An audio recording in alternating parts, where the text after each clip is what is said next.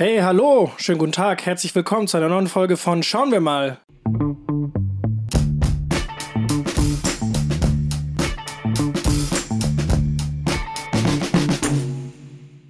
Wir sind schon in der dritten Folge, wir sagen es nur nochmal, wir sind zwei Filmschaffende, Filmemacher aus Darmstadt ähm, und äh, wir reden gerne über Filme. Und wir suchen uns für jede Folge vom Podcast einen Film, ein Thema aus und äh, schnacken ein bisschen drüber ja, generell wie der Film gemacht wurde. Ähm, also nicht, nicht, nur, nicht nur rein inhaltlich, sondern eben auch, äh, wie wurde dieser Film gemacht, äh, was, was äh, gibt es da irgendwie äh, inhaltlich zu, zu beachten. Also was hat sich der Drehbuchautor dabei gedacht, was hat sich der Regisseur dabei gedacht, etc. etc. Yes, und heute geht es um, ich mach mal einen Teaser, heute geht es um Mantel und Degen, heute geht es um Hut und Stiefel und heute geht es um Schnurhaare. Okay, jetzt wollte ich eigentlich, jetzt wollte ich eigentlich ganz cool sein und sagen, äh, spiel mir das Lied von Tobi, aber mit den Schnurhaaren hast du mich jetzt leider rausgekickt.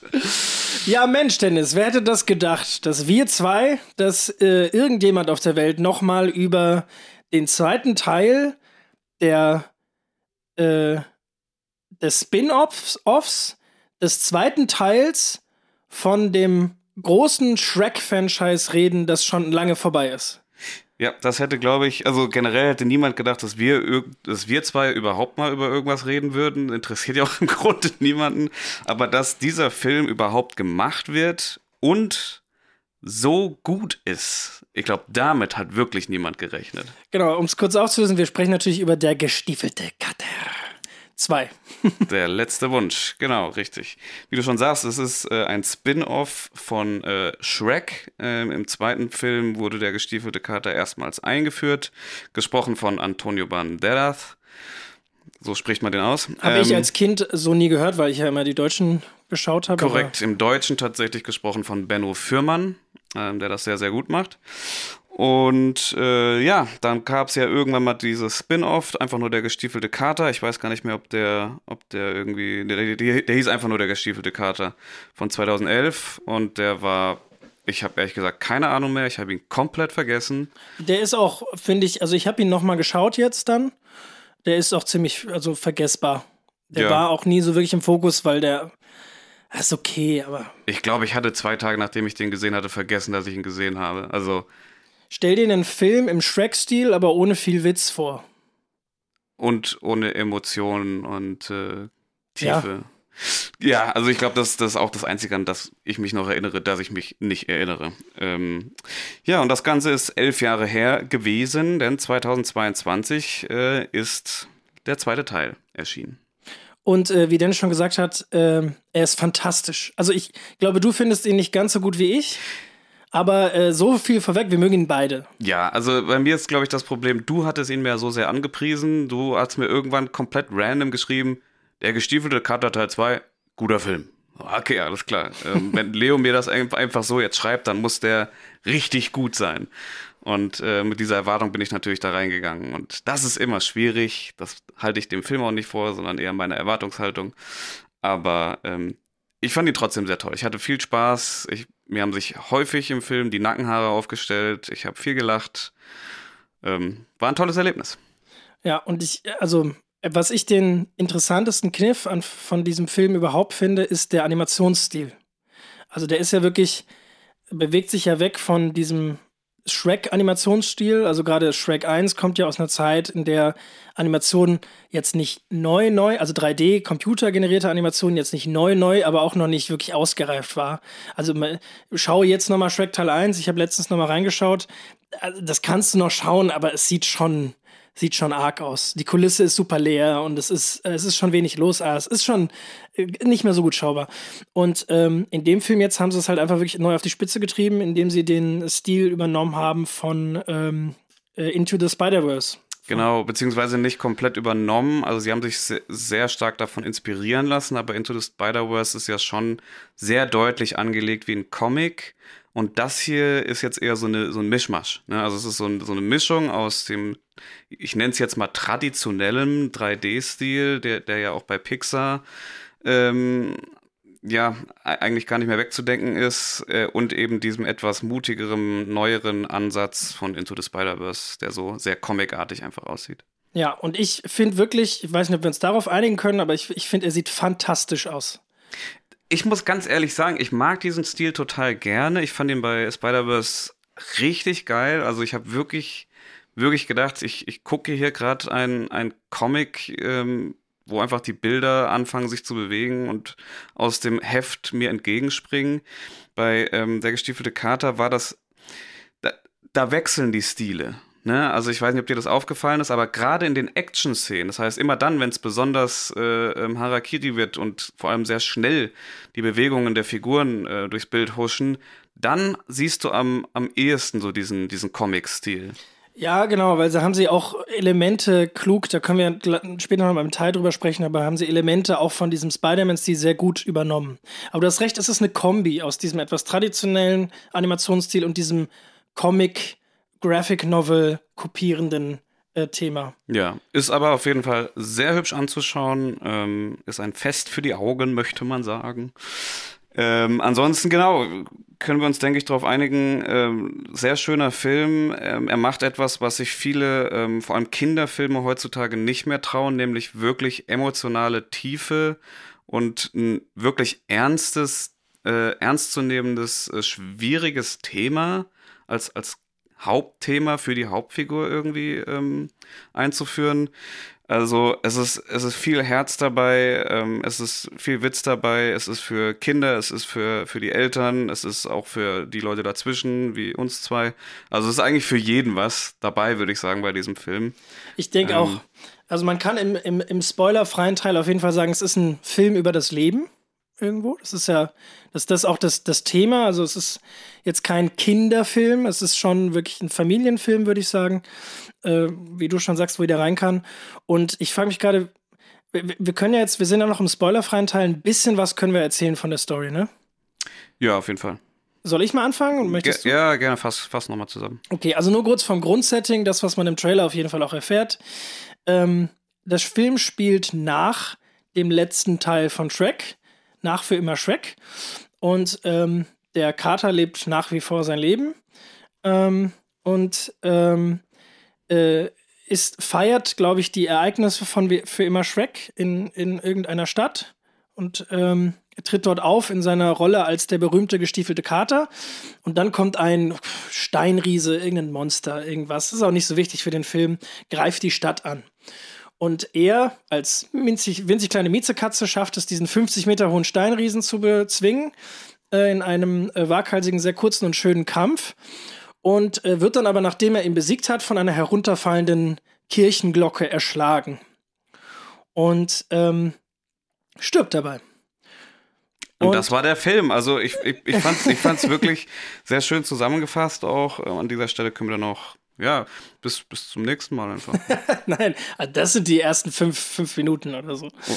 Und das, ich glaube, das ist auch noch ein Trailer. Und dann quasi, der jetzt nur kommt, den Aufhänger zu machen, dann wacht er wieder auf und dann erzählt ihm ein Arzt, ähm, hier, äh, du bist gestorben. Und dann sagt der gestiefelte Kater, ja, das ist ja gar kein Problem, weil ich habe ja neun Leben, ich bin ja eine Katze. Und dann meint der Doktor, ja, okay, wie viel von diesen neun Leben hast du denn schon verbraucht? Und dann erinnert er sich zurück, hm, warte mal, wie viel waren das? Eins, zwei, drei, vier, fünf sechs, sieben, acht. Okay, das heißt, der Kater ist jetzt in seinem letzten Leben und jetzt quasi sterblich. Und da fängt der Film sozusagen an. Genau. Und äh, das, ja, also das ist so die Ausgangslage auf jeden Fall ähm, des Films und äh, das leitet dann so eben die, die, die kommenden Ereignisse ein. Das macht es natürlich sehr spannend, äh, wenn ein Kater, ähm, der davon ausgeht, quasi unsterblich zu sein, plötzlich realisiert, ui, ich bin's ja gar nicht mehr. So, was, was passiert dann? Was macht diese Figur, dieser Kater, was macht er dann mit seinem Leben? Äh, wie geht es dann weiter? Und das versucht der Film uns eben ähm, auf eine sehr schöne Art und Weise eben mitzuteilen. Und äh, ich würde sagen, das ist auch unser Stichwort, um in den äh, ähm, spoilerlastigen Teil einzusteigen. Okay, Achtung, Spoiler Talk. Spoiler Talk. Gott, das wird sich richtig durchsetzen, glaube ich. Das ist nicht gut. Schauen wir mal. Schauen wir mal. Halt mal. Okay, also, ähm, wie du schon gesagt hast, der Film fängt an mit dieser äh, krassen Actionsequenz. Vorher gibt es noch eine musikalische Nummer. Also, ich habe auch erstmal gedacht, okay, ähm, ist der Film jetzt, ist es jetzt irgendwie doch ein Musical? Wusste ich da vorher noch gar nichts von. Ähm, und dann gibt es halt diese große Actionsequenz, wie er gegen diesen Riesen kämpft, ist natürlich krass bombastisch, wie das auch inszeniert ist, sieht ganz toll aus, äh, für den gestiefelten Cutter gar kein Problem. Du kriegst halt als Zuschauer sofort mit, okay, er tut nicht nur so, er wird dem auch wirklich gerecht. Diesem Helden, den, den ja, wie er sich selber ja auch beschreibt. Und äh, das ist natürlich sehr schön ähm, gezeigt äh, von Anfang an, dass, dass man da ruhig, äh, also auch wenn man den vorher noch nie irgendwo in irgendeinem anderen Schreckfilm oder in dem anderen äh, gestiefelten Katerfilm gesehen hat, wird einem als Zuschauer sehr schnell klar, okay, diese Mieze hat's drauf. Und das ist schon mal eine schöne Einführung auf jeden die, Fall. Die Mieze hat's drauf, ja. ich denke, das kann man so sagen. Und das äh, erfahren wir eben in dem, was ich eben schon erzählt habe. In diesem ganzen Teil wird das einfach nochmal so eingeführt, erinnert, was das für eine coole Figur ist. Und das ist schön und das macht Spaß und das geht schnell. Was mir wirklich Spaß gemacht hat, äh, Dennis, ist dann ähm, äh, die kurze Abhandlung der acht Leben, die er schon gelebt hat. Wir sehen dann ja in so, wir sehen dann in so einer kleinen, kleinen äh, Montage ja diese, diese acht Leben, die er gelebt hat. Und es ist sehr witzig. Der wird auch später nochmal konfrontiert mit. Es ist wirklich witzig. Und ich muss auch sagen, das war das, das war so der erste Moment im Film. Also bis dahin, bis kurz bevor er stirbt, dachte ich so, ja, okay, erstmal noch nichts Besonderes. Es, ich dachte, hab wirklich gedacht, okay, ist ein Kinderfilm, schön inszenierter Kinderfilm. Und dann stirbt der. Und ich mal erstmal so, okay, jetzt wird's interessant. Und dann kommt eben diese Szene mit dem Doktor, der ihn daran erinnert, hier, du bist schon achtmal gestorben jetzt. Und wie du sagst, dann kommt diese Montage. Montage heißt einfach ähm, mehrere unterschiedliche Szenen hintereinander weggeschnitten und die erzählen durch diese, durch dieses, äh, da, dadurch, dass sie so zusammengeschnitten sind, eben eine übergeordnete, in sich geschlossene Handlung oder einen Fakt. In diesem Fall teilt diese Montage uns mit, er ist nicht nur einmal, zweimal, dreimal, sondern eben schon achtmal gestorben und das auf unterschiedliche Arten und Weisen. Und die sind te teilweise ziemlich radikal, soweit ich mich erinnern kann. Ich weiß nicht mehr genau, was alles passiert ist. Ich Ach, alles. Der fällt ein Turm runter, der wird von einem, äh, wird von einem Stier umgemäht. Ähm, der, äh, was war noch? Er steckt in einer, äh, in einer, in einer Kanonen, in, in einer Kanone, die Genau, explodiert, ja. weil er, möchte, er möchte gerne fliegen. Ja, ja, genau. Also ich glaube einmal sogar äh, irgendwie an Alkoholismus oder ja, sowas. ne, ich glaube Ja. auch. Er ist einmal äh, sturzbetrunken oder so. Ich weiß nicht, ob er Und dann stirbt daran, glaube ich, tatsächlich einfach. Ja, ich Also weiß, eigentlich echt dark auch. Ja, das ist das, was ich meinte. Da hat der Film mich dann plötzlich gepackt, wo ich gesagt habe, okay, now we're talking. Also, das fand ich cool. Und das Witzige ist, ich weiß nicht, wie es dir ging, Leo, du hast ihn ja, glaube ich, das erste Mal allein im Kino gesehen. Ja. Ähm, und ich war mit meiner Freundin drinne und in dem Kino saßen noch eine ganze Menge andere Pärchen, alle mit ihren Kindern. So, ich und meine Freundin ähm, haben keine Kinder. Das war also ein ziemlich lustiges Erlebnis irgendwie da. Äh, weiß nicht, haben uns ein bisschen fehl am Platz vielleicht gefühlt, aber Aber die gehen mit, die Kinder, oder? und ja, die sind richtig mitgegangen, beziehungsweise es gab eben gerade bei diesen dunkleren Stellen, habe ich mich dann schon gefragt, ähm, checken die das jetzt? Oder, oder, und wenn ja, sind die dann jetzt traumatisiert für immer? Oder was passiert hier jetzt? Ha, ich glaube, man darf Kindern schon was zutrauen. Das ist einfach, ey, früher, guck dir mal so wirklich alte Kinder-Animationsfilme an. Erinner dich mal an, keine Ahnung, Schneewittchen, Alter. Das ist so dark zwischendurch in diesem, in diesem Wald. Oder Dornröschen, die irgendwie einschläft, alle um sie rum, die sie jemals kannte, sterben und dann kommt irgendwie ein äh, Prinz und rettet sie.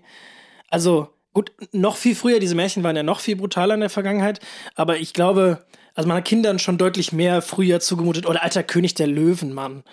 Äh, ich, bin, ich bin traumatisiert fürs Leben bis heute äh, von Mufasas Tod. Also, ich glaube, ähm, das ist einfach so ein, für mich gefühlt so ein Trend, auch dass halt in diesem Familienanimationsfilm versucht wird, in den, ich würde mal sagen, letzten 10, 15 Jahren halt nach Möglichkeit weniger schwierige Themen aufzugreifen. Erinner dich doch mal an Findet Nemo, wie der Film anfängt. Wo einfach irgendwie, er verliert all seine Kinder und seine Frau übrigens, ganz am Anfang vom Film. Und äh, das macht der Film halt nahtlos, aber auch humorvoll. Wird halt sowas einfach behandelt. Ja, das, aber gut, dass du das ansprichst, weil ähm, tatsächlich hat der Regisseur auch, äh, meine ich, ähm, gesagt, dass er unter anderem sein Ansatz so ein bisschen war, an die äh, Grimmschen Märchen sich wieder so ein bisschen mehr zu orientieren. Ne? Weil wenn du dir die alten ganzen Kindergeschichten von den Brüdern Grimm dir mal anschaust, wie du schon sagst, ist jetzt nicht nur bei den alten Disney-Filmen so gewesen, die ja zu großen Teilen eben auch auf den äh, Märchen von den Gebrüdern Grimm basieren. Aber wenn du dir die mal so anguckst, so wie die früher geschrieben waren, das ist heftig, was da abgeht. Ja, also, ich, ich erinnere mich, glaube ich, zum Beispiel, ich glaube, Dornröschen wird nämlich nicht geküsst, sondern vergewaltigt. Und glaube ich, kriegt noch Kinder, während sie schläft. Von dem Prinz. Also der, das steht nicht vergewaltigt, aber der, der, der schläft dann mit ihr da. Ich glaube, das ist das ursprüngliche Märchen. Aber jetzt hast du mich wirklich traumatisiert. Das werde ich mir so nicht mehr, nicht so, mehr an, angucken oder Sorry. Ich, Aber ich genau, weiß auch nicht, ob Hänsel und Gretel so nett endet. Nee, Hänsel und Gretel ist auch ziemlich, ziemlich übel. Ich meine, allein die Tatsache, ich meine, die Eltern schicken die ja, glaube ich, in den Wald, weil sie die loswerden wollen oder genau, so. Genau, weil die, weil die nicht mehr genug zu essen haben. Hey Leute, wir haben kein Geld mehr, verpisst euch mal. Ja, genau. Also es sind heftige Sachen und äh, der, der Ansatz von dem Regisseur war eben quasi, ähm, wir schicken unseren Charakter an einen dunklen Ort, damit er das Licht sehen kann. So, das ist so die Idee dahinter. Schön. Und äh, das macht der Film eben auch ganz gut. Äh, okay, wo waren wir in der Story? Genau, wir genau. haben die acht Tode von ihm gesehen. Äh, er realisiert, dass er jetzt äh, nur noch ein einziges Leben hat, hat damit erstmal kein großes Problem und dann auftritt großer böser Wolf. Oh ja. Ich kann es nicht pfeifen. Wir haben es wir haben's vorher versucht. Wir wollten eigentlich die Folge so beginnen, aber das, das ist zu tief, kriegen wir nicht hin. Ähm, aber mit einem absolut terrifying Soundtrack tritt ähm, der große weiße Wolf auf den Plan als neue Figur, vor der der Kater erstmal gar keinen Respekt hat. Ja, und äh, ich meine, jeder hat den Film gesehen, wahrscheinlich äh, zu, diesem, zu diesem Zeitpunkt, aber ähm, es stellt sich sehr schnell raus, dass der Kater sehr wohl Respekt vor dem äh, Wolf haben sollte, ähm, weil er ihn mit Leichtigkeit in einem Duell besiegt, ähm, sodass der Kater fliehen muss. Und hier ist für mich, also tatsächlich, als der, als der Wolf aufgetaucht ist, habe ich zuerst gedacht, so ja, ja, sie, sieht, sieht, sieht ein bisschen böse aus, jetzt aber noch nicht, noch nicht so. Das hat mich jetzt noch nicht umgehauen, das ist das reine Character Design. Ähm, aber das Pfeifen dann, also erstmal, wie wird der eingeführt? Ähm, es gibt ja verschiedene Arten und Weisen, wie du einen Bösewicht einführen kannst und zeigen kannst, wie böse er tatsächlich ist. Das kannst du zeigen, entweder indem er, indem du ihn quasi direkt gegen den Helden antreten lässt und quasi vergleichst, den Held mit dem Bösewicht vergleichst. Oder du zeigst erstmal den Bösewicht in einer komplett anderen Situation, ähm, wo, mit der der Held gar nichts zu tun hat und siehst einfach nur, was der Bösewicht da gerade Schlimmes getan hat. Oder du zeigst halt dem Bösewicht, oder er, er, er entfaltet sich im Laufe des Films, sodass du erst, keine Ahnung, nach einem Drittel oder auch meinetwegen erst nach der Hälfte wirklich verstehst, okay, das ist, wir haben es hier gerade mit der bösesten Figur überhaupt zu tun.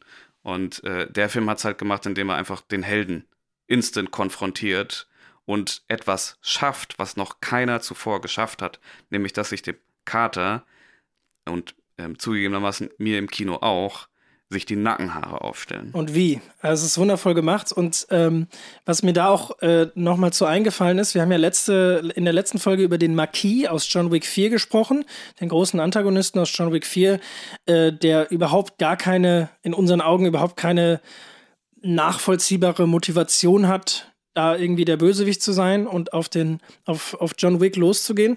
Und hier ist es äh, sehr schön gemacht, finde ich, weil wir kriegen erst einen ganz einfachen und nachvollziehbaren Grund präsentiert, warum der Wolf macht, was er macht, nämlich er ist Kopfgeldjäger. Der Kater ist ja ein Outlaw, ein gesuchter Verbrecher schon immer und ähm, hat aber nie Probleme mit Kopfgeldjägern, weil er ist ja der große Held und der große Kämpfer und ähm, trifft da auf jemanden, der stärker ist äh, als er.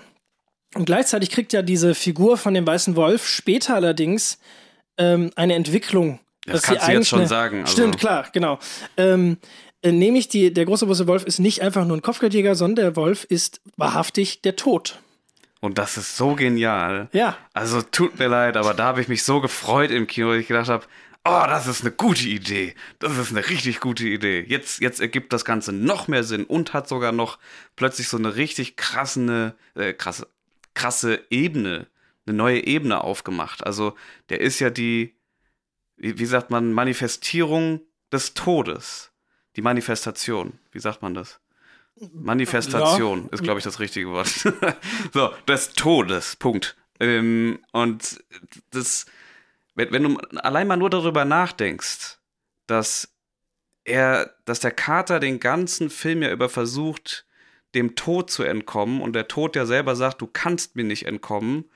Ähm, wir gehen am Ende, am Ende können wir auch nochmal auf einen Satz eingehen, den der Kater dann sagt, ähm, aber das ist so genial, weil es, es spielt halt, genau wie du schon gesagt hast, das Thema ist Leben und eben aber auch Tod und wir alle können nicht gegen den Tod gewinnen egal wie sehr wir dagegen ankämpfen. Früher oder später kriegt er uns. Und das ist so genial an diesem Film. Ja, und das macht ihn so terrifying, ja. Ja, vor allem der, genau, der Bösewicht, ja. Yes, also, er trifft auf ihn, genau, äh, verliert in kürzester Zeit äh, äh, gegen ihn im Kampf, kriegt, also unser Kater kriegt Riesenangst, haut ab und äh, verzieht sich in ein wie nennt man das? Ein, ein Katzenheim. Genau. in, in ein Heim für äh, heimlose Katzen. Quasi. Ja, also es ist ein bisschen wie so ein Kinderhort. Es ist richtig Psychoterror, was da abgeht. Also er, er, ne, er vergräbt ja seine, seine Kleidung, verabschiedet sich ja von seinem alten Leben und äh, sagt dann, okay, jetzt lebt er halt da, sein fristloses Dasein irgendwie zwischen all diesen Katzen, die halt alle ja auch nicht reden können. Ne? Das ist ja quasi, die sind alle wie Zombies so ein bisschen. Ähm, und äh, Miau. Ich weiß noch, wie am Anfang so, so, ah, wie geht's euch? Miau. Stimmt. Ja, also genau, das ist schon, schon ganz cool gemacht. Auch äh, mir, mir ging tatsächlich die, äh, diese komplette Szene, ich weiß nicht warum, mir ging das ein bisschen zu lang. Also, beziehungsweise vielleicht war es auch genau richtig so, weil ich irgendwann mich selber so gefühlt hat, als wäre ich da gefangen. Ähm, von daher war das vielleicht sogar ganz okay. Ähm, aber es dauert ja nicht lange, ähm, bis ein paar neue Charaktere auf den Plan treten. Genau, Golditchen, die drei Bären, ne, wollen ihn abwerben, weil ähm, er ist ja immer noch der große Dieb. Also sie wollen ihn finden und ähm, wollen, dass er den einen Wunschstern klaut von Jack Horner, auch eine Märchenfigur, sind ja alles Märchenfiguren. Und ähm, der Kater sieht da die Möglichkeit, hey, mit diesem Wunschstern, da kann ich ja mir mein Leben zurückholen. Und Ge dann, dann beginnt die Reise. Genau, aber es ist erstmal so, also Jack Corner hat diesen Wunschstern noch nicht, ne? der hat die Karte dazu. Ähm, das heißt, es wird genau, erstmal so ein, ja, es, es, ist erstmal so ein richtiger Quest, der jetzt aufgemacht wird. Und ähm, hier äh, werden dann jetzt auch äh, mehrere Dinge eingeführt, beziehungsweise all unsere Charaktere. Also ich, ich spule noch mal ein bisschen zurück. Ähm, wir haben ja noch, noch einen weiteren Charakter, der eingeführt wird vorher, nämlich der, ähm, ähm, der kleine Hund, der sich als Katze ausgibt. Perro. Genau, ähm, Perito, Perito. Genau, später heißt er Perito, bis dahin wird er immer Perro genannt. Das heißt ja eine Hund auf Spanisch einfach. Ach so, ja, guck. Lerne ich auch wieder was Neues. ähm, genau, per Perito. Äh, Im Deutschen gesprochen von äh, Riccardo Simonetti. Ähm, ich habe mich die ganze Zeit gefragt, was ist, welche, welche Stimme ist das? Weil ich kenne äh, Riccardo Simonetto jetzt nicht so wirklich aus dem Fernsehen. Ähm, aber kam dir die Stimme bekannt vor? Nee, gar nicht. Aber meine Freundin hat sofort, also die saß da, das ist doch, das ist doch. Ja, die guckt ein bisschen mehr Fernsehen als ich, deswegen wusste die das sofort. Ähm, aber ich habe es nicht erkannt. Mhm, aber auf jeden Fall macht er das ganz gut. Also ich fand es ganz niedlich, wie er den gesprochen hat. Genau, Perro ist das exakte Gegenteil von unserem, äh, von unserem Kater. Der ist komplett genügsam mit seinem Leben. Die Verkörperung des Guten. Genau, also all das, was der Kater nicht ist äh, und was er nicht will oder was er nicht schafft, hinzukriegen, das hat dieser Hund. Und andersrum hat aber der Hund äh, eigentlich gar nichts sonst. Der ist hässlich, der ist klein, er ist irgendwie auch ein bisschen dämlich und erbarmungslos optimistisch. Ja, genau. Das ist so das, das Kernding. Das, ja. was der Kater ja verloren hat. Ja. Und ja. Das, das macht natürlich direkt, also ne, diese, diese zwei Gegensätze ähm, macht natürlich direkt eine tolle Dynamik, also in so einem Film. Ähm, wenn du zwei Charaktere hast, die einfach verschiedene auf den ersten Blick nicht sein könnten. Dadurch entsteht natürlich, entsteht viele kleine Konflikte ähm, und das macht so einen Film natürlich interessant. Denn ähm, relativ schnell oder relativ bald wird ja dann auch unsere dritte Hauptfigur noch eingeführt, ähm, äh, als der Kater dann diese ähm, Map, diese Karte klauen möchte. Kitty Samtpfote. Richtig. Und Kitty Samtpfote kennen wir noch aus dem ersten Teil, wer den gesehen haben sollte. Aber also ich würde behaupten, ihr, niemand muss den ersten Teil sehen, um den zweiten Teil zu schauen. Ey, wie gesagt, ich bin in den zweiten reingegangen, ich wusste nichts mehr von dem ersten. Und ich habe ihn, glaube ich, trotzdem verstanden.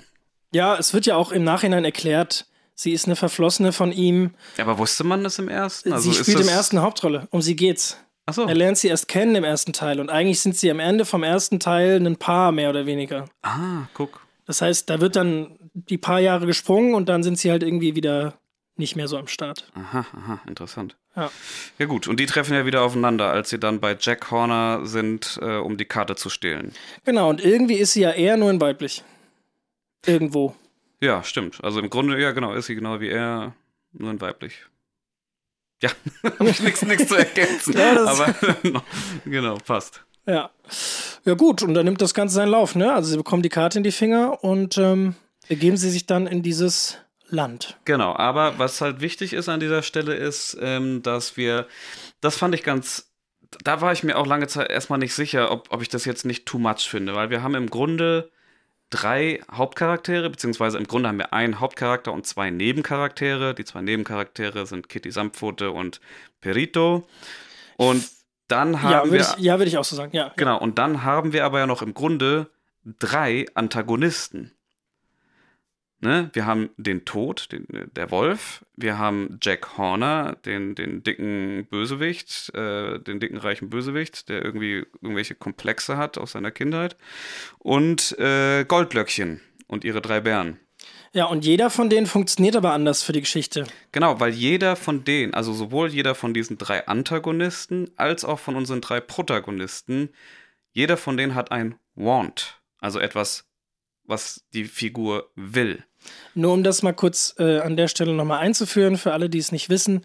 Ähm, wenn man Figuren entwickelt, Figuren, die wichtig für deine Geschichte sind, äh, für die Geschichte sind, dann kriegen die Figuren, das ist vor allem für die Hauptfigur natürlich wichtig, ein Want und ein Need. Der Want ist das, was die Figur möchte, von vornherein, das, was sie bewusst will, worauf sie hinarbeitet. Ähm, hast du irgendein Beispiel, Dennis? Irgendwas? Äh, ja, dann lass doch einfach, äh, lass doch einfach bei DreamWorks bleiben. Nehmen wir Schreck, den allerersten Schreck. Okay, ja. Ähm, da ist es ja so, ähm, dass Shrek will von Anfang an eigentlich ja nur seine Ruhe haben. Er will für sich sein. Äh, das ist das, was, was er denkt, was ihn in dem Moment glücklich macht. Und darauf arbeitet er ja auch hin. Genau, und das treibt ihn 80 Prozent vom Film an. Genau, er will die ganze Zeit nur zurück nach Hause. Er will alleine sein, will alle wieder loswerden, die er auf dem Weg kennenlernt, äh, um am Ende wieder seine Ruhe zu haben. So, und was er aber braucht, was er dann eben am Ende auch bekommt, ist eben, ja, eine Art Familie, Freunde und vor allem auch eine Freundin in dem Fall. Die Liebe. Die Liebe, genau. Die fehlt ihm. Richtig. Und das, das ist etwas, was er braucht, was er aber eben nicht weiß. Und das kriegt er dann aber am Ende. Genau. Und das, das macht ihn dann glücklich, das sorgt für ein Happy End. Und ja. Das ist sein Need. Beziehungsweise die herkömmlichen äh, Geschichten arbeiten eben darauf hin mit der Hauptfigur, dass die Hauptfigur einen Want hat die ganze Zeit und in allem, was ihr dann im Laufe der Geschichte widerfährt, ähm, irgendwann, nach, nachdem das alles passiert ist, irgendwann realisiert, dass sie eigentlich etwas anderes braucht, ihren Need. Und dann eben darauf hinarbeitet. Manchmal steht die erst sogar ganz am Ende, manchmal ist das, das ist wirklich immer nur eine, am Ende, an irgendeinem Punkt eine Realisation und die sorgt dann dafür, dass unsere Figur dann anders handelt und die Geschichte gut enden kann. Oder manchmal auch schlecht, aber halt, das wäre so das herkömmliche Ding. Genau, und äh, richtig gute Filme, die kriegen das sogar hin, dass eben nicht nur die Hauptfigur ein Want und ein Need hat, sondern auch noch eventuell ein oder zwei Nebenfiguren und dann auch noch vielleicht der oder die Antagonistin. Und in dem Fall ist das bei allen einfach der Fall. Bei allen sechs. Außer, äh, vielleicht äh, hilf mir nochmal auf die Sprünge, ich bin mir nicht mehr sicher, ob das bei Jack Horner so sehr der Fall ist, weil sein Wand fand ich die ganze Zeit über ein bisschen platt. Der ist aber, glaube ich, bewusst platt. Die Idee nämlich von Jack Horner fand ich nämlich ganz genial. Ähm, es ist ja so, dass bei Goldinchen in den drei Bären ähm, die kriegen ja wieder, wie haben wir in der letzten Folge auch kurz drüber gesprochen, die, die kriegen ja eine Redemption-Arc, dass sie ähm, sich dann, ähm, dass sie feststellen, dass sie eigentlich einander brauchen und nicht quasi ihre eigenen Wünsche irgendwie äh, äh, benötigen, sondern dass sie als Familie zusammengehören. Weil äh, Goldinchen wollte sich ja wünschen, dass sie eine richtige Familie hat und sowas. Ähm, und der Tod ist, wie er ist. Ich denke, den Tod kann man auch nicht so einfach verändern. Naja, naja, aber der Tod, äh, der hat schon, der hat schon einen richtigen Want. Der sagt ja ganz am Anfang, beziehungsweise in der Quatsch, äh, erst das, später. Achso, das wollte ich auch gar nicht sagen, dass er keinen Want hat. Achso, Entschuldigung.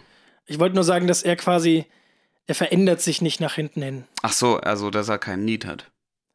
Also der, der versteht, also der Kater macht dann etwas anderes und deswegen handelt er anders, aber das, verändert, da verändert sich ja nicht quasi, da verändert sich ja nicht der, der Want von, äh, von dem Tod, das ja. meinte ich. Ja, okay, okay. Ähm, ja, und bei Jack Horner finde ich es nämlich witzig. Der wird nämlich im Film die ganze Zeit darauf hingearbeitet, dass er sich ja verändern könnte.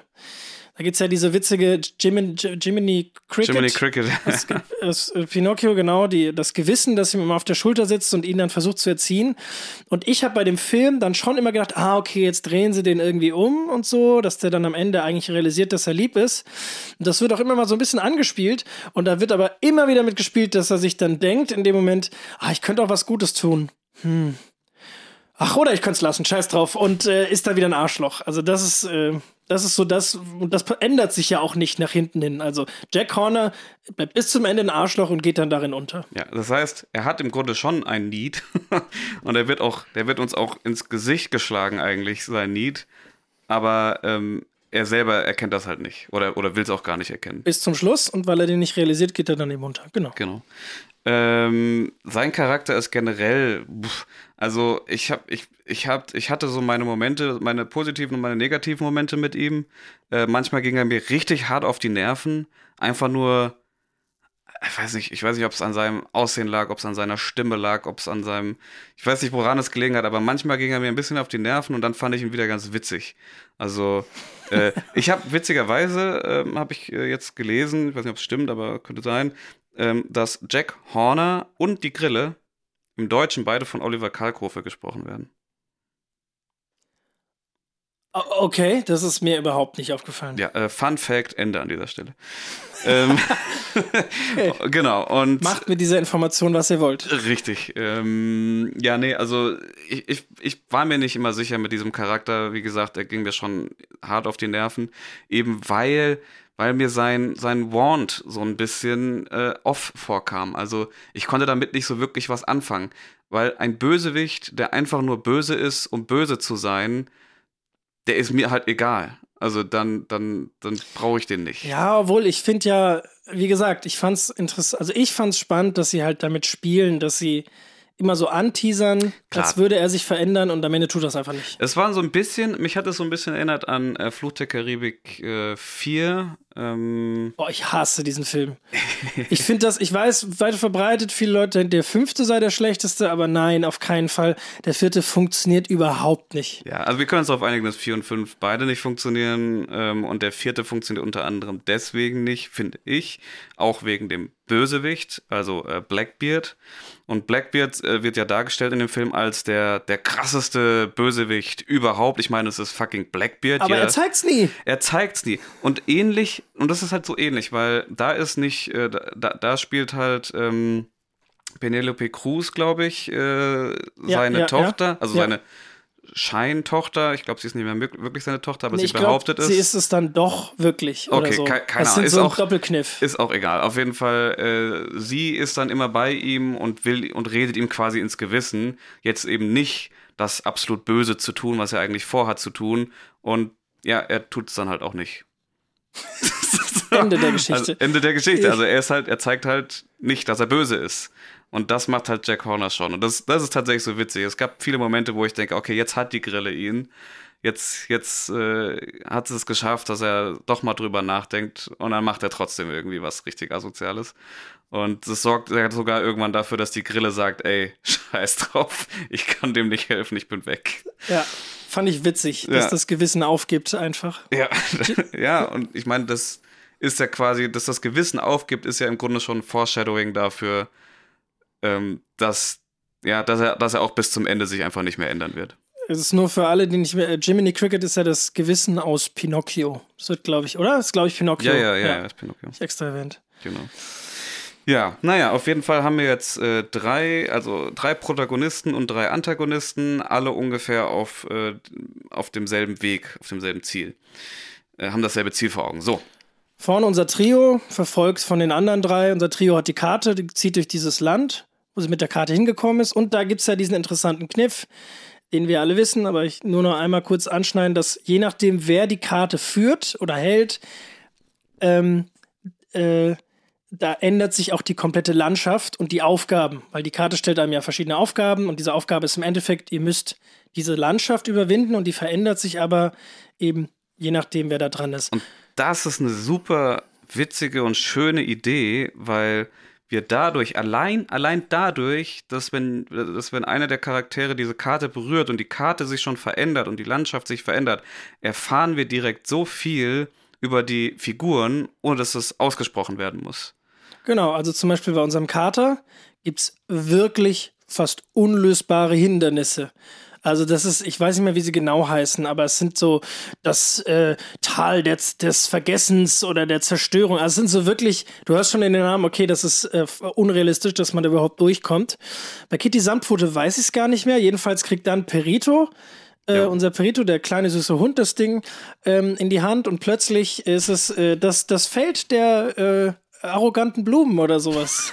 nee, genau, ist, super, ist da super einfach auf jeden Fall. Genau. Und äh, ich glaube, später hat ja auch ähm, äh, Gold, Goldlöckchen äh, die Karte mal in der Hand, meine ich, ne? Und da, da ähm, entsteht ja dann so eine so eine Vision von ihrem ursprünglichen Elternhaus, also von den drei Bären und, und deren, deren gemeinsamen Haus. Genau. Und das finde ich halt so spannend, weil ähm, diese, diese ganzen Aufgaben sind halt so charakterbezeichnend. Was sind deren Ängste, was sind deren Gedanken, was sind deren Emotionen, Gefühle, was treibt die an, wovor fürchten die sich, wie auch Wo immer. Ich, ich da gerade nochmal drüber nachdenken musste, was, ähm, was sagt das über Goldinchen aus, dieses Haus? Weil das ist ja im Endeffekt so eine, ähm, wie, wie so eine, das lockt ja so, das lockt die da ja so hin, dass sie da verweilen. Genau, und das ist ja das Ding, ne? Also ihr want, also was sie ja will, das erfahren wir ja dann auch im letzten Drittel, ist, ähm, sie will diesen Stern, also jeder will ja diesen Stern aus einem bestimmten Grund. Ah, und ich, sie will den Stern haben, um sich zu wünschen, ihre echte Familie wieder zu haben. So, das will sie die ganze Zeit und ist dabei mit ihrer Adoptivfamilie, mit diesen drei Bären unterwegs.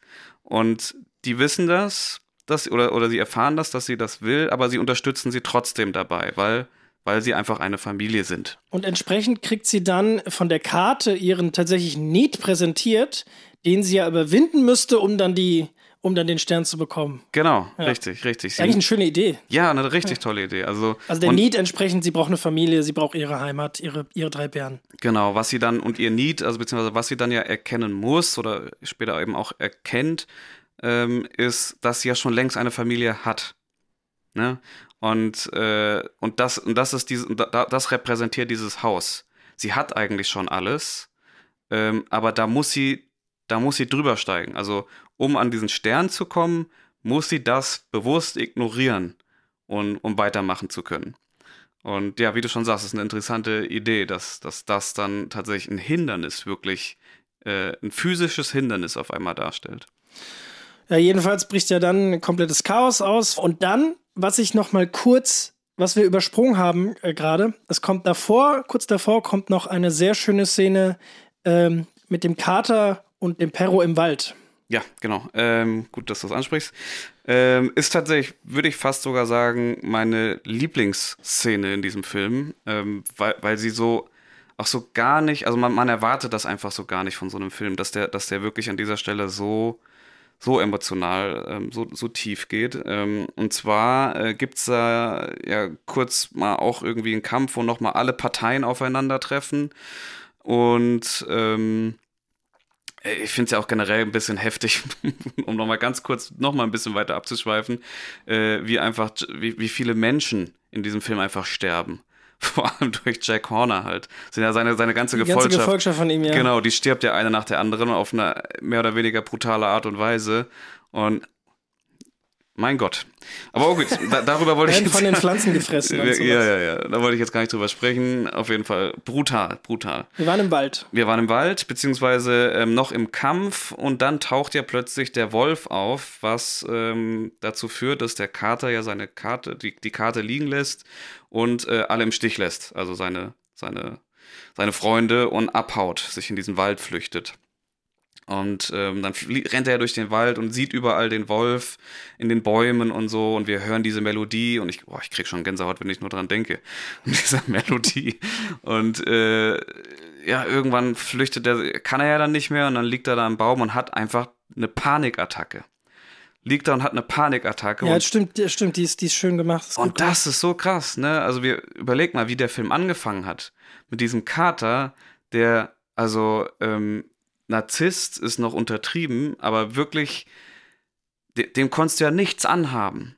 So, da war ja, der, der war sich so sicher, wer er ist, was er kann, ne, hat von nichts Angst. Das hat er auch immer wieder betont. Und dann diese Szene, ich glaube, es ist relativ zur Mitte des Films, ähm, wo er dann da die, plötzlich diese Panikattacke hat. Und äh, ich weiß nicht, wer schon mal eine Panikattacke hatte, eine richtige Panikattacke hatte, weiß, du, du bist einfach hilflos in diesem Moment. Du kannst nicht mehr. Ne? Ähm, es, es, ist, es ist ziemlich krass und das haben sie verdammt gut dargestellt und das liegt eben auch daran, dass die Macher ähm, des Films tatsächlich halt aus eigener Erfahrung da auch gearbeitet haben. Ah, ähm, das wusste ich gar nicht. Ja, okay. ja, genau. Ähm, es wurde jetzt nicht genau gesagt, wer, aber ja, also ich kann mir vorstellen, wenn du in der Branche arbeitest, ähm, früher oder später hast du wieder mal eine Panikattacke. Ja, ja. Ähm, naja, auf jeden Fall, ja, liegt er da, kann überhaupt nicht mehr und dann kommt Perito und äh, macht genau das, weil Perito hat natürlich auch ein Wand und das ist so süß. Sein Wand ist so süß. Weißt du, er will ja nur Therapiehund werden.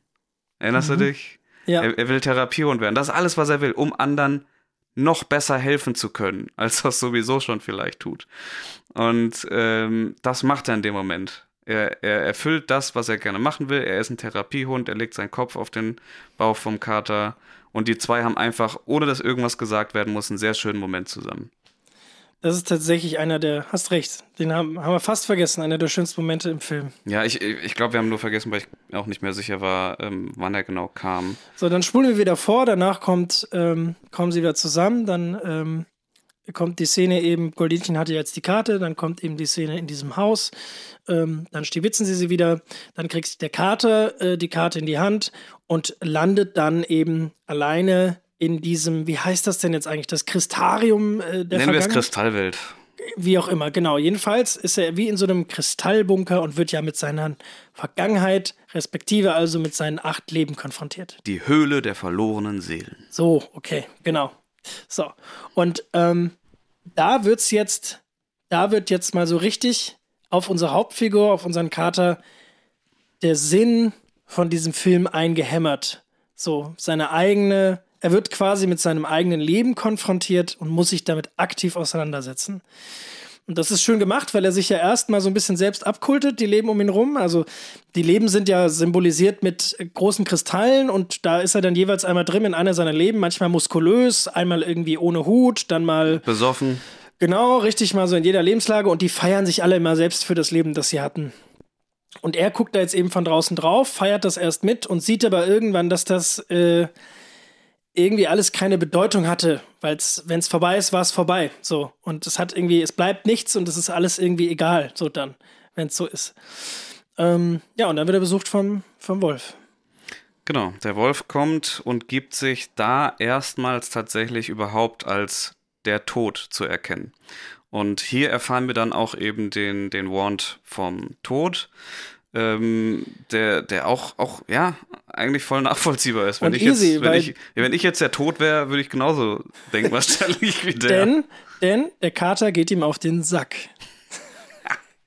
ja, mir gehen viele Leute auf den Sack. Ja. Nein, das ist nicht. Nee, nee, also so kann man das ja sagen. Im Endeffekt ist der Tod ermüdet davon, dass jemand existiert, also der Kater, der mit seinem Leben so verschwenderisch und sinnlos umgeht, ähm, wie sonst niemand. Vor allem der Kater, der ja neun Leben hat. Mehr als jede andere Person, Figur, Tier, was auch immer auf der Welt. Genau. Ein Kater hat neun Leben und er. Ähm, Also er hat ihn jetzt achtmal wieder zurückgelassen. Ja. Oder sieben. Und er wertschätzt das halt überhaupt nicht. Exakt. Genau. Und deswegen sagt der Tod, ey, also sorry, aber so jemand, äh, den, den nehme ich direkt mit. Also da, da brauchen wir nicht drauf warten, bis er sein neuntes Leben auch noch vergeigt hat.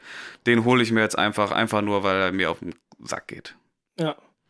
Und ähm, naja, im Endeffekt spricht der Tod ja da schon das aus, was unser, was unser Kater eigentlich braucht. Nämlich, dass sein Leben eben nicht so sinnlos und verschwenderisch und äh, So, so nicht gewertschätzt genau wird richtig, einfach. Ge- nicht genau, das meine ich, nicht so so so so wertschätzungslos behandelt wird. So. Ähm, ja gut, in dem Moment, glaube ich, kommt es bei, unser, bei unserem Krater noch nicht zu 100% an, weil der kriegt ja wieder so eine Angst und will einfach nur ab, abhauen. Ja, genau. Also die, die Angst überwältigt ihn und sein, sein Hauptziel ist natürlich wieder, okay, ähm, ich will meine acht Leben wieder haben. Ähm, und das ist ja das, wofür er den Stern eben braucht. Und äh, die Jagd, die Jagd nach dem Stern geht weiter und nähert sich dann auch eben langsam dem Ende. Wir erfahren nur zwischendurch, ähm, eben kurz danach, jetzt eine Sache, und zwar das, was eigentlich Kitty Samtpfote und unseren Kater entzweit hat. Richtig, das ist, wichtig. das ist, das ist genau. Ich meine, man erinnert sich, ähm, die beiden waren verlobt, wollten heiraten, aber der Kater ist nicht aufgetaucht. Und das beschäftigt ihn natürlich auch sehr. Das wird uns im Film vorher irgendwann erklärt. Ja, ja, genau, das ja. wird uns erklärt. Ich glaube, er erzählt das dann dem Perito oder so und ähm, hat dann natürlich auch ein sehr schlechtes Gewissen und dann stellt sich eben raus, Kitty war selber gar nicht da. Sie war selber nicht bei der Hochzeit, ähm, weil sie nämlich der Meinung war, dass er niemals jemand anderen mehr lieben kann als sich selbst. Also So nehme ich. so nämlich. Nehmen, nehmen wir uns das alle mal zu Herzen. Ja. also ist, fand ich auch nett gelöst, weil, ähm, ja, wenn du sowas einführst, ähm, so eine Hintergrundgeschichte, dass zwei Menschen heiraten wollten und der eine ist halt nicht aufgetaucht, dann ist das ein, dann ist das ein großes Ding. Also, weil dann, dann wird es tatsächlich schwer zu erzählen, dass der Charakter, der äh, stehen gelassen wurde am Altar, dem anderen noch irgendwie vergeben kann. Ja, vor allem hast du dann ja nichts anderes als, okay, sie kann ihm irgendwann irgendwie vergeben, indem er irgendwie, weiß gar nicht, wie er sich dann beweisen soll. Also es ist dann, ja, halt ein bisschen platt, so quasi. Ja, oder, oder nur darum geht's in dem Film.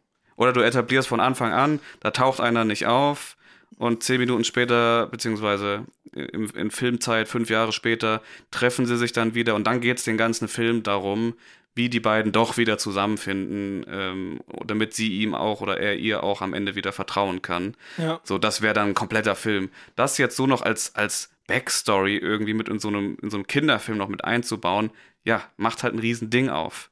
Und dass sie dann einfach sagen, ja, sie war halt auch nicht da, sie ist halt auch nicht gekommen, das löst dieses Problem im Grunde. So. Ja, und gibt ihr halt, obwohl, nee, nee, vergiss, was ich sagen wollte. Doch, es gibt ihr tatsächlich den Wand.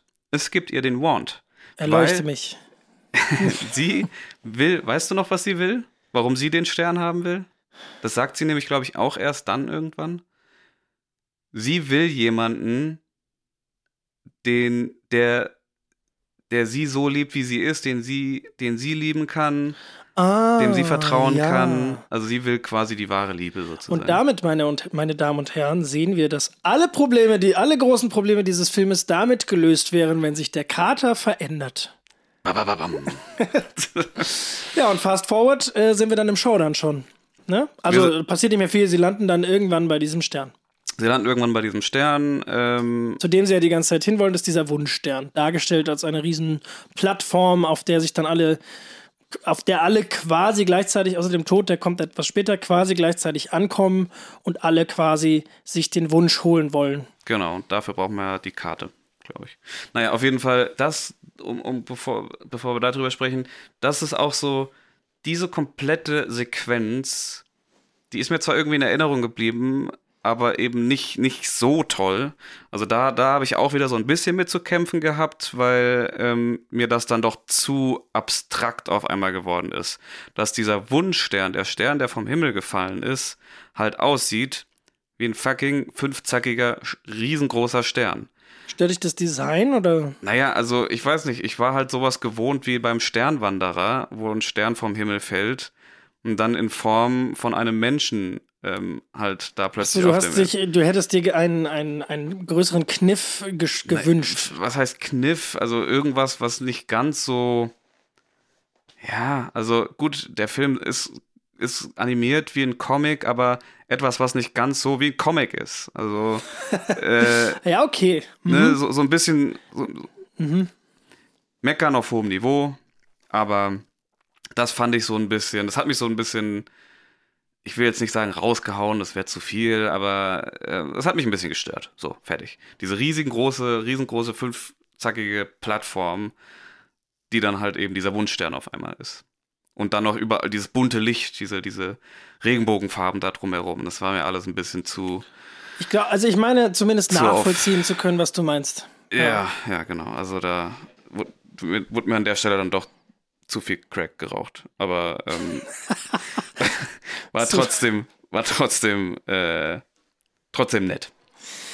Ja, und dann gibt's einen Showdown erstmal. Zwischen den drei Parteien, also wer schon da ist, sind unsere drei Hauptfiguren, unsere drei Helden, Carter, Kitty Sanpute und äh, Perito. Ähm, Jack Horner ist am Start und Goldinchen und ihre drei Bären sind am Start. Und die reißen sich erstmal in einem wilden Kampf um die Karte. Genau, es geht hin und her. Ähm, ist auch eigentlich unwichtig. Auf jeden Fall, was dann passiert.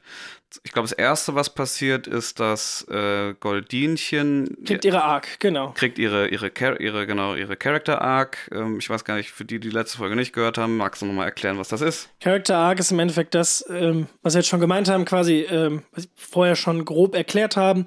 Unsere Figur ähm, realisiert etwas, ihren Need und ähm, überkommt dadurch ihren, ihre Fehler, ihren Hauptfehler und ähm, Verändert sich. verändert sich, genau. Genau, so. Und das passiert eben bei Goldinchen, ich meine als allererstes. Äh, und zwar in dem Moment, als sie quasi die Karte hat und sich jetzt in diesem Moment wünschen könnte, ihre echte Familie wieder zu haben.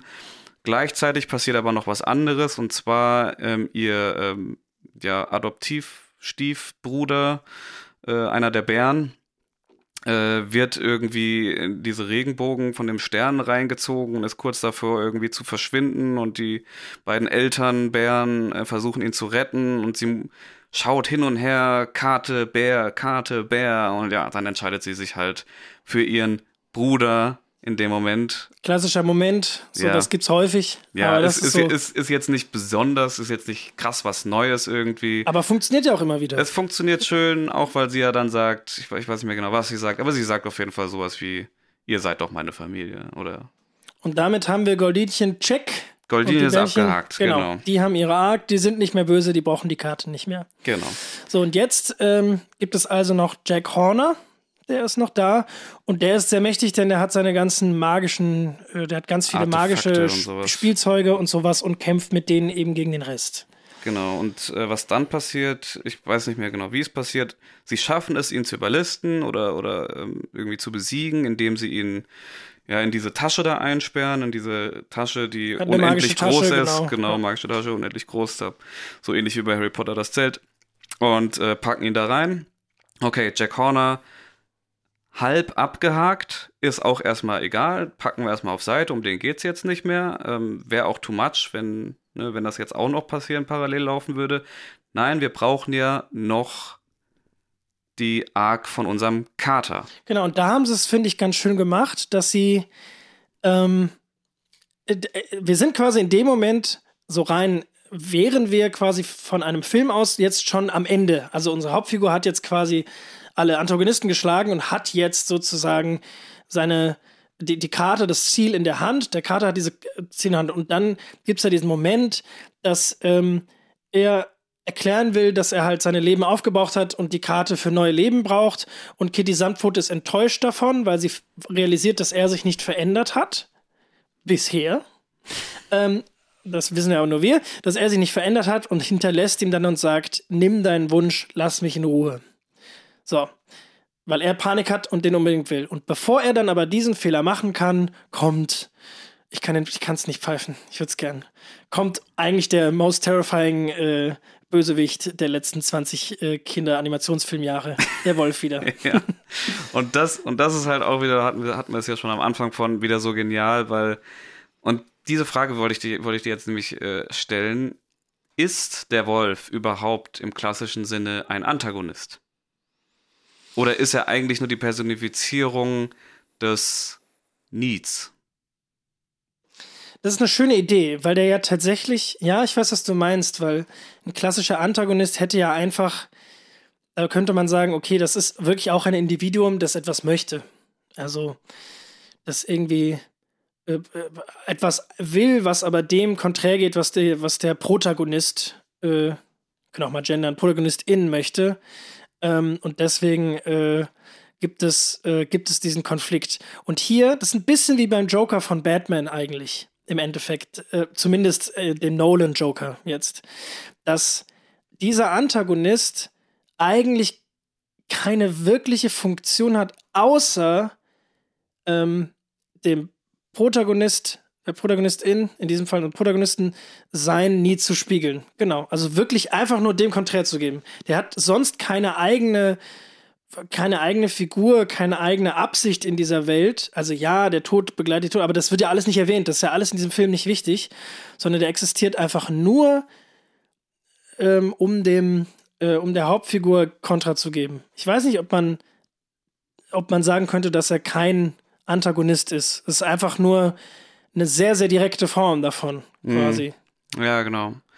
Ja, aber ich, ich finde ich find trotzdem den Gedanken toll. Also ich finde generell, die drei Antagonisten sind halt eben, was das angeht, so unterschiedlich. Also so gesehen hast du recht, wenn man den Antagonisten als eine, oder die Antagonistin als eine, ein Charakter begreift, der in dieser Welt existiert und seine eigenen Wants und Needs hat und seinen eigenen Willen, dann würde ich sogar sagen, nein.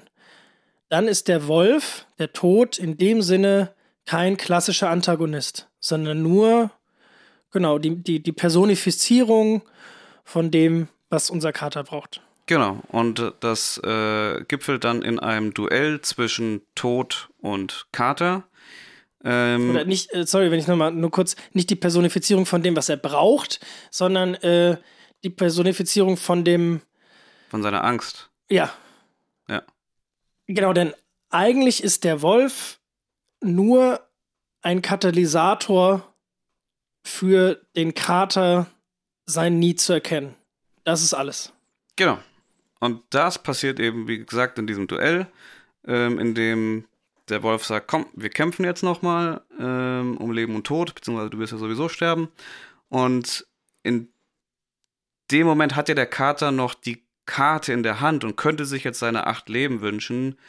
Dann denkt er, aber dann gibt es eben diese ganzen Rückblenden, äh, wie was er im Laufe des Films mit seinen beiden Kompagnons da mit, mit Kitty und ähm, Perro erlebt hat.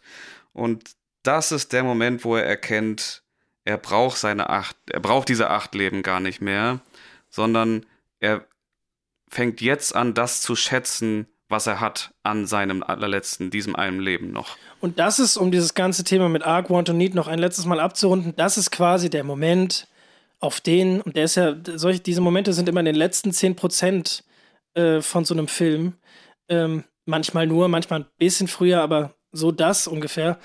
Ähm, äh, das ist der Moment, auf den der ganze Film hinarbeitet.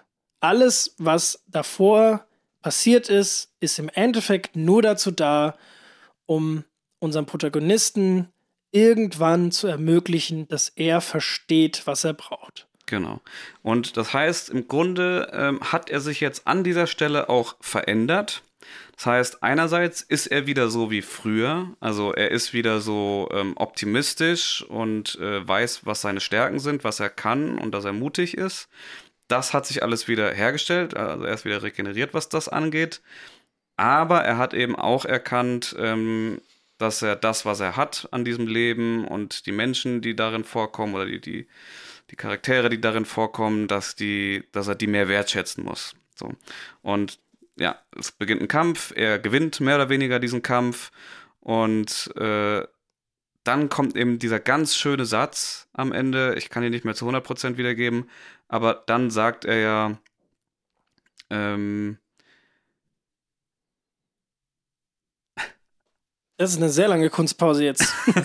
okay, dann nutze ich das nochmal ganz kurz, während du überlegst und möchte nochmal betonen, dass dieser unbezwingbare Gegner, dieser Wolf, ähm, plötzlich bezwingbar geworden ist für unseren Kater. Ja, und das ist ja gar nicht, das ist ja gar nicht aus der Geschichte heraus logisch. Also der Kater ist ja jetzt nicht plötzlich besser trainiert, stärker, schneller oder irgendwas, sondern hat einfach ein anderes Mindset gewonnen und dadurch ist er jetzt anders. Das ist eine schöne Möglichkeit, um, um zu zeigen, dass er jetzt einer, ein anderer, ich wollte schon Mensch sagen, eine andere Figur ist. Und ich habe den Satz gefunden, also in meinem Kopf, so ähnlich zumindest wie ich glaube, dass er war. Er sagt sowas wie, ähm, ich weiß, dass ich irgendwann sterben werde, aber um dieses eine Leben, was ich habe, werde ich so lange kämpfen, wie es sein muss. Das ist ein schöner Satz, dass er sagt, ich kämpfe jetzt um dieses eine Leben. Dieses eine Leben ist mir so wichtig. Und das bringt den Wolf dazu, beziehungsweise den Tod dazu, ja, sich selbst einzugestehen, ja, okay, jetzt kann ich den Kater nicht mehr guten Gewissens mitnehmen. Und das finde ich aber so geil, weil das so, das ist ja so gemacht, äh, so nach Motto, Mann, Alter, jetzt kein Bock mehr. Wenn du so bist, ich macht's keinen Spaß mehr. das ist richtig ja. so, ey Mann, ich wollte mich dir holen jetzt. Ach. Aber es ist so schön, also es ist so gut, es funktioniert so toll und äh, das heißt, die beiden gehen mehr oder weniger im Guten auseinander und der Tod sagt ja dann sogar noch, du weißt schon, dass wir uns wiedersehen. Und der Kater sagt ja. Und dann geht der Wolf pfeifend davon und verschwindet. Und ah, das ist so ein geiler Abgang. Und dann könnte es eigentlich vorbei sein, finde ich, aber sie haben noch mal, ja, den hätte ich auch nicht gebraucht. Es gibt noch mal so einen kleinen Nachklapp. Genau, es, naja, es gibt halt noch, ne, also man muss halt jetzt noch mal zeigen, glaube ich, am Ende, dass die drei, unser, unser Heldentrio, dass die jetzt noch mal gemeinsam, gemeinsam etwas, etwas äh, mhm. schaffen. Denn Jack Horner taucht wieder auf, ist riesengroß, und alle drei nutzen ihre jeweiligen Stärken, um ihn dann am Ende zu besiegen. Und das zeigt halt nochmal so, ja, gut, ne, dafür, dafür hat jetzt, also dafür hat der Kater jetzt seine acht Wünsche äh, sausen lassen, eben für diese zwei, also für äh, Perro und äh, Kitty. Das heißt, wir müssen jetzt auch nochmal sehen, eigentlich, ne, dass das eine gute Entscheidung gewesen ist. Das sehen wir dann in diesem Kampf. Die drei ähm, sind jetzt Best Friends Forever. Ähm, Kitty vergibt ihm auch. Ähm, und wir haben, ich bin mir nicht mehr ganz sicher, aber ich glaube, wir haben dann ein wunderschönes Happy End, oder? Genau, richtig. Mit so einem kleinen Franchise-Teaser noch von wegen, ah, wir klauen jetzt ein Schiff nochmal äh, und äh, das ist die letzte Szene, sie klauen ein Schiff ähm, und äh, reisen dann wohin? Und wo reisen sie hin? Nach weit, weit weg. Ja, das fand ich, fand ich auch cool, weil Shrek, das Franchise, war ja schon, ist ja schon längst tot eigentlich. Genau, und das ist so für alle, die, die das, das zufällig irgendwie aus irgendeinem Grund nicht gecheckt haben, Shrek spielt ja, komm, spielt ja in weit, weit weg. Also ab dem zweiten ab Teil. Ab dem zweiten Teil, genau, ja. ja. Ähm, ja, und jetzt durch den Erfolg von den gestiefelten Kader Teil 2 ähm, hat tatsächlich auch DreamWorks beschlossen, okay, scheinbar machen wir doch noch einen fünften Shrek. Ja, finde ich natürlich. Also dann müssen sie es halt auch so machen, ne? Ja, dann müssen sie es gut machen, aber ja. richtig gut. Weil, weil Shrek 1 hatte ja wirklich schon seine, hatte einfach seine Qualität, weil er so anders mit dem Genre Animations- und Familienfilm umgegangen ist und gleichzeitig mit diesem mit diesem Märchen, mit dieser Märchenthematik. Also, dass die einfach alle Märchen mal durch einen Fleischwolf gedreht haben und komplett verändert haben. Und ich fand den wahnsinnig witzig damals. Ich glaube, der funktioniert auch immer noch. Und auch der zweite Teil hat ja dann nochmal so eine Schippe draufgesetzt und war nochmal ein bisschen besser. Und ab dem dritten wurde es dann irgendwann schlechter. Ja. Ähm, aber ähm, der gestiefelte Kater ist halt für mich, also gestiefelter Kater 2. Achtung, der Film, über den wir jetzt die ganze Zeit geredet haben, ist der gestiefelte Kater 2. ähm, ist für mich aber ein anderes Genre, weil der ja gar nicht so viel mit diesem Shrek-Humor arbeitet. Also den gibt es an verschiedenen Stellen, aber der liegt gar nicht so der Fokus drauf. Und diesen Film hat es ja so gerissen, weil es einfach wirklich ein guter Film ist. Und also ich behaupte, man könnte jetzt nicht guten Gewissens sagen, so, okay, yo, dann machen wir jetzt einfach einen Shrek 5 wieder im Shrek, äh, äh, äh, wieder im Shrek-Stil. Weil, weil das ist ja genau das, was schon vor zehn Jahren fertig ausgelutscht war. Ja. Und äh, das bei, bei, bei Shrek ist halt auch die Sache, ähm, das war halt auch damals ja eigentlich eher angelegt, wirklich wie ein, wie ein Animationsfilm für ein bisschen älteres Publikum, also jetzt nicht so das klassische Disney-Publikum. Shrek und äh, der gestiefelte Kater und so sind ja auch von DreamWorks. Und ähm, ja, also das, deswegen ist da auch einfach ein anderer Humor. Und jetzt bei der Gestiefel, und wie du schon sagst, ab Teil 3 wurde es ein bisschen anders. Und was da passiert ist, meiner Meinung nach, ist so ein bisschen das Gleiche, was bei Ice Age passiert ist ab dem zweiten Teil. Oh Gott, das ist auch, ich finde der zweite noch ganz schön. Ja, aber es fängt da an, sagen wir, sagen wir mal so, dass es immer mehr zu, zu stumpfen Kinderfilmen wird. Ne, ich sage jetzt nicht, dass Kinderfilme per se schlecht sind, ganz im Gegenteil. Ähm, guter Kinderfilm, äh, du, du erkennst einen guten Kinderfilm daran, dass Kinder sehr wohl was damit anfangen können und da vielleicht auch irgendwas draus lernen können. Ne? Ähm, gleichzeitig aber auch äh, die Eltern ähm, da Spaß dran haben. Ja, deswegen heißt es ja auch im Normalfall eigentlich Familienfilm. Genau, und das ist jetzt hier bei, ähm, das, das ist jetzt hier bei, bei der gestiefelte Kater Teil 2 ist das eben wieder gelungen. Das heißt, die haben wieder etwas gemacht, so, so ein Familienfilm, wie er eigentlich in den 90ern noch ähm, viel gemacht wurde. 90er und Anfang der 2000er vielleicht noch. Ach ja, ich würde, also es gibt ja bis heute gibt es ja Familienfilme. Ja, aber nicht so in dem Kaliber, weißt du, also wo, wo solche Themen angesprochen werden, wo Kinder so viel Spaß dran haben können, aber gleichzeitig auch Erwachsene, ähm, ja, wo sich Erwachsenen da die Nackenhaare einfach auch aufstellen. Ach, weiß ich nicht. Kennst du, ähm, Soul war nicht so dein Ding, ne? Ah, nee, gar nicht. Mhm. Okay. Aber nee. der zum Beispiel würde ich sagen, da wäre es für mich gelungen oder, ah, wie heißt der mit den Erinnerungen? Inside Out? Ja. Den fand ich auch ganz gut.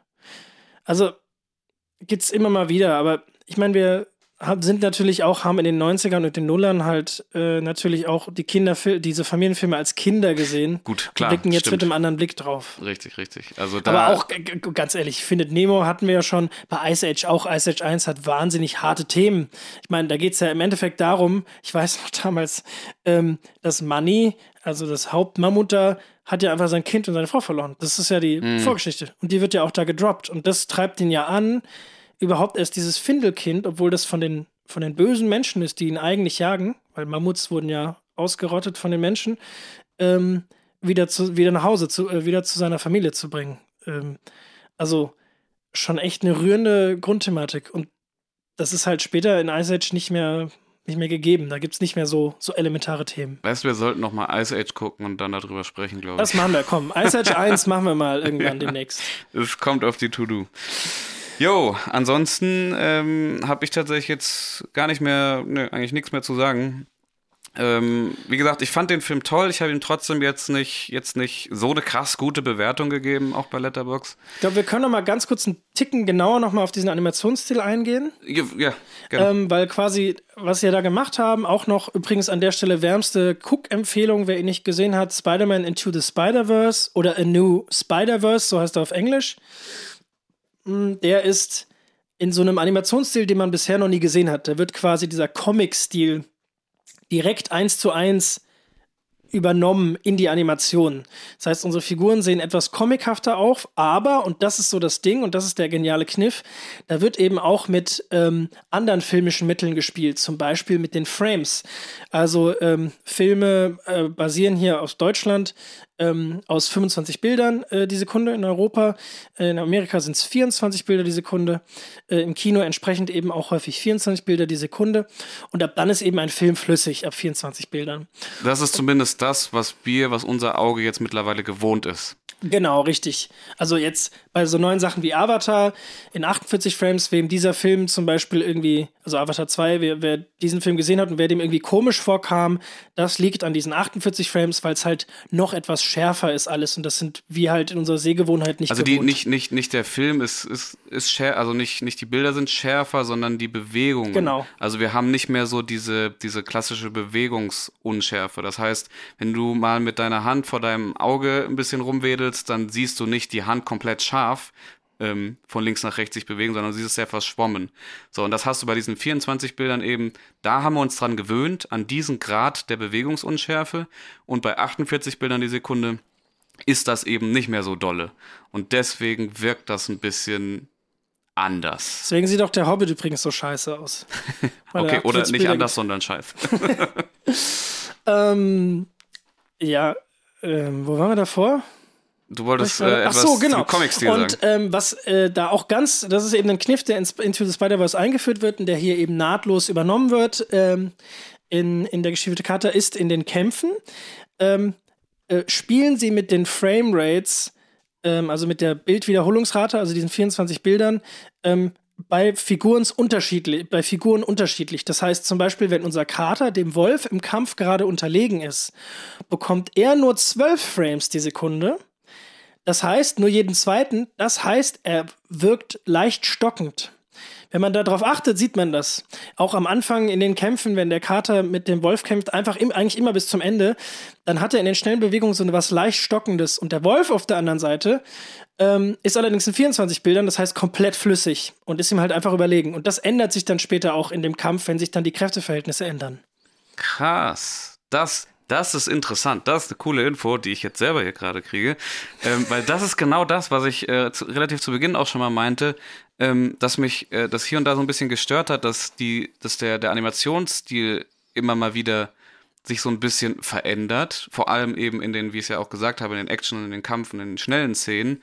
Und äh, genau das ist mir natürlich aufgefallen, ist sogar meiner Freundin aufgefallen, die jetzt äh, nicht wirklich was mit Film zu tun hat, die dann irgendwann auch meinte, hm, das sieht irgendwie jetzt, irgendwie ist das anders, irgendwie ist das komisch, Ir irgendwas ist da anders. Und so, ja, es, es sind weniger Frames, ähm, aber dass das jetzt wirklich, also wie du jetzt sagst, aus einem ganz bestimmten Grund so gemacht Ja, wurde. absolut, auf jeden Fall, das ist so, ja. Ja, also ich dachte mir schon, dass das, dass das nicht ein Renderfehler gewesen ist. aber aber, ähm, trotzdem hat es mir irgendwie nicht gefallen. Aber so mit dieser Idee dahinter. Okay, finde find, find, find ich geil. Jetzt, jetzt gibt's doch noch einen halben Jetzt Stern. gibt es noch einen halben Stern oben drauf. Also für mich funktioniert das auch herrlich. Das ist äh, wirklich schön zum Anschauen. Und ein letztes Wort möchte ich nochmal kurz Kompliment. Ähm, was heißt von mir Kompliment? Der hört das eh nie, aber ähm, ich fand die Filmmusik toll. Ähm, Gerade, wir haben es mehrfach erwähnt, dieses, dieses Hauptthema von, ähm, von dem Wolf. Der pfeift nämlich immer, der hat so eine Pfeiferkennungsmelodie. Und immer wenn die ertönt, stellen sich die Nackenhaare von dem Kater zu Berge und auch von allen im Kino oder die gerade diesen Film schauen. Zumindest geht es mir so. Ähm, absolut terrifying und wunderschön. Und ähm, auch ansonsten ein sehr schöner und sehr herzzerreißender Soundtrack. Ist mir zumindest wirklich aktiv aufgefallen. Kennst du den Komponisten? Nee, der hat mir nichts gesagt. Heitor Pereira. Ich hoffe, ich spreche das richtig aus. Auf jeden Fall ist er scheinbar, wie ich gerade sehe, äh, macht er sehr viele Kinderfilme. Unter anderem hat er angefangen mit einem meiner damals noch Lieblingskinderfilme, Spy Kids. Oh, Robert Und- Rodriguez. Genau, und er hat einige Illumination-Filme gemacht. Also, das heißt, die, die Reihe ähm, Ich einfach unverbesserlich und die Minions-Filme. Spy Kids, glaube ich, übrigens überhaupt nicht gut gealtert. Würde ich mal vermuten. Habe ich lange nicht gesehen, aber ich äh, glaube, ich. Nee. Gott, das kannst, da merkt man auch langsam, werden wir alt, das kannst du, glaube ich, nicht mehr schauen. Ich Lass glaub, doch noch mal Spy Kids 3D gucken. Oh nein, oh Gott, Alter. das sieht wirklich aus wie auf dem Bildschirm gekommen. ja. Naja. Okay. Thema für eine andere Folge. Richtig. Okay, gut. Dann äh, würde ich sagen, sind wir durch, wa? Packen wir's. Packen wir's. Also von mir aus auf jeden Fall nochmal eine wärmste Filmempfehlung. Schaut den Film. Gibt's den irgendwo aktuell? Äh, ja, man kann ihn mittlerweile leihen. Ich habe tatsächlich aber gesehen, der läuft sogar immer noch im Kino. Also, oder wieder, weiß ich nicht. Also, er hat ja bei den Oscars, war er ja auch nominiert. Jetzt outen wir uns natürlich, dass wir die Folge wahrscheinlich zwei, drei Wochen aufnehmen, bevor wir sie hochladen. Aber hey, vielleicht läuft's ja dann immer noch. Schauen wir mal. Ansonsten leiht ihn gerne. Ihr, habt, ihr werdet, ich weiß nicht, zumindest von mir aus, du wirst das wahrscheinlich bestätigen, ihr werdet einen guten Abend haben und vielleicht werdet ihr sogar einen sehr guten bis exzellenten Abend haben, weil das einfach ein schöner, herzerwärmender, lebensbejahender Film ist. Ja. Aber packt euch ein Kissen ein. Ich sag euch, wenn der Typ anfängt zu pfeifen, dann wird, wird übel. Was hilft das Kissen? Kann man sich die Ohren zuhalten. Mit dem, ah, Mit okay. dem Kissen. Den Weg der Metapher finde ich ein bisschen weit, aber ist okay. Ja, hä, was soll man denn sonst mit dem Kissen machen? Die- Entweder die vor die Ohren Augen zuhalten? halten oder die Ohren zuhalten. ja, okay. Kannst du auch die Finger ins Ohr stecken. Also. Ja, okay. Ja, gut, ist angenommen. Okay. Ja, dann äh, vielen Dank, würde ich sagen, fürs Zuhören, oder? Jo, merci, merci. Und äh, wir hören, hören uns, sehen uns, äh, wie gesagt, Cold Mirror immer, wir riechen uns beim nächsten Mal. Sehen auf gar keinen Fall. Ja, Aber wir hören Vielleicht uns. irgendwann mal. Alles klar. In diesem Sinne, auf Wiedersehen. Ciao, ciao.